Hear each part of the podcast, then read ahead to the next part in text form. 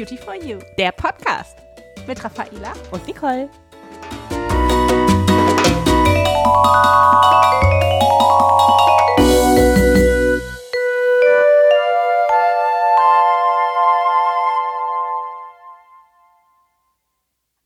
Lieben, herzlich willkommen zu einer neuen Podcast-Folge.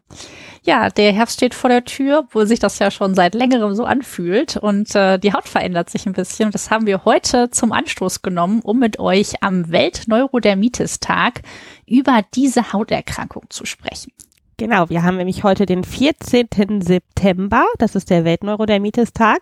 Und ja, der Herbst äh, beginnt bald, möglich am 22. September. Da haben wir schon Herbstanfang. Mein Gott, das ging auch wieder sehr schnell rum die Zeit.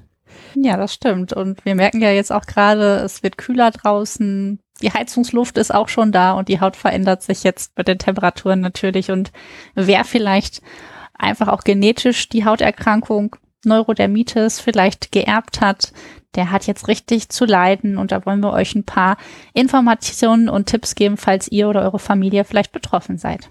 Ja, dass ihr oder eure Kinder betroffen seid, das ist leider gar nicht so unwahrscheinlich, denn wir wissen, dass fast jedes fünfte Kind unter neurodermitischen Schüben leidet. Das ist also eine ganz schön hohe Zahl. Das ist die häufigste Erkrankung im Kindesalter, das denkt man gar nicht. Ne? Und 15 Prozent der Weltbevölkerung haben diese Form sogar in einer starken Variante. Und äh, in der ist das natürlich dann extrem ausgeprägt. Und da muss man natürlich auch dann den Arzt aufsuchen, gerade auch die kleinen Mäuse, wenn es das erste Mal auftritt. Aber wir wollen heute mit euch einmal die Erkrankung durchsprechen, auch wie es ausschaut, wie es sich anfühlt und äh, natürlich auch Pflegeprodukte dazu empfehlen. Ja, bei der Neurodermitis spricht man von einem Teufelskreis aus einer sehr trockenen Haut, die zu Juckreizen neigt. Man fängt an zu kratzen, man verletzt die Haut. Ähm, an diesen Hautstellen können sich zum Beispiel auch Bakterien ganz wohl fühlen und dann hier zu einer Entzündungsreaktion aufführen. Und ja, aus diesem Teufelskreis kommt man auch ganz schlecht wieder raus. Genau, das ist sozusagen der Grundstock der Problematik, aber die Lokalisation, also da, wo das auftritt, zeigt sich auch im Kindesalter total unterschiedlich. Und ich weiß jetzt zum Beispiel bei dir im Freundeskreis sind auch einige Kinder oder auch äh, Erwachsene mit dieser Hauterkrankung. Vielleicht kannst du uns erzählen, wie das dann in den unterschiedlichen Altersklassen auch sich dann so ein bisschen verändert. Mhm. Ja, äh, sehr gerne, weil ich konnte das tatsächlich live beobachten, sozusagen beim Größerwerden der Kinder. Also bei einigen von meinen Freunden hat die Neurodermitis der Kinder schon im Säuglingsalter angefangen. Das passiert auch relativ häufig, dass das wirklich schon äh, unter einem Jahr auch beginnt, die Neurodermitis.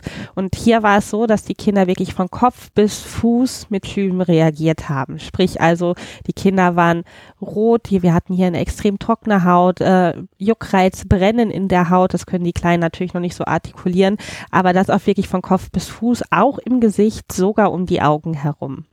Ja, das ist extrem, ne? Also gerade da, glaube ich, sind auch die Eltern dann wirklich verzweifelt, wenn das Gesicht so extrem entzündlich ist und sich dann diese Krusten bilden. Und äh, ja, dann, wie gesagt, ist der Weg zum Hautarzt natürlich auch ganz wichtig.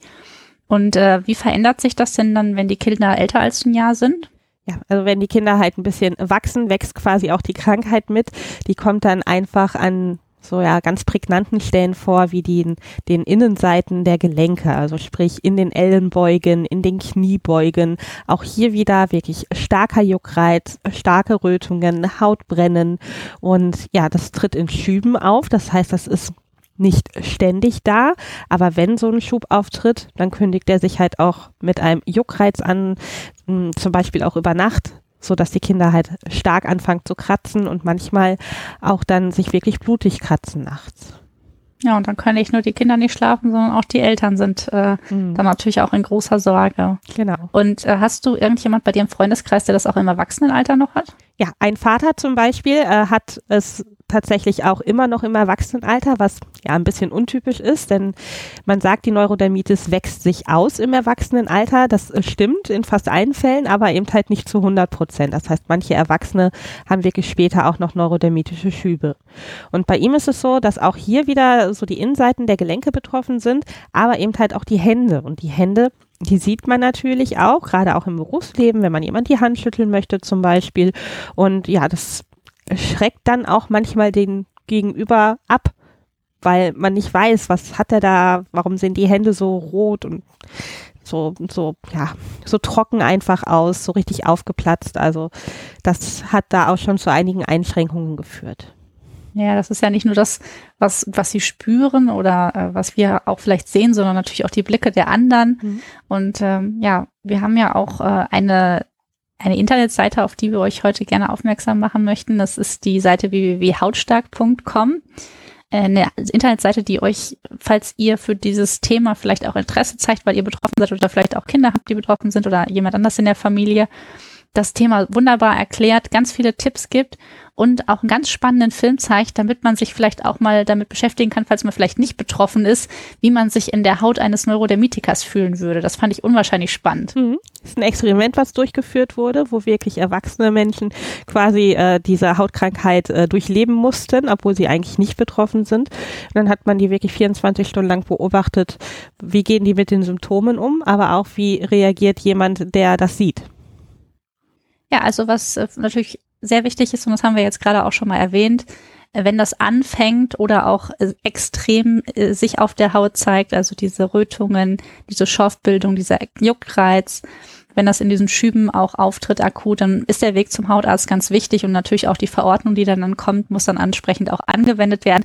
Aber genauso wichtig ist auch während der Therapie und auch dazwischen eine gute Basispflege und äh, da würden wir euch natürlich unsere Produkte von Aven empfehlen. Genau, das ist die Xera KMAD-Linie.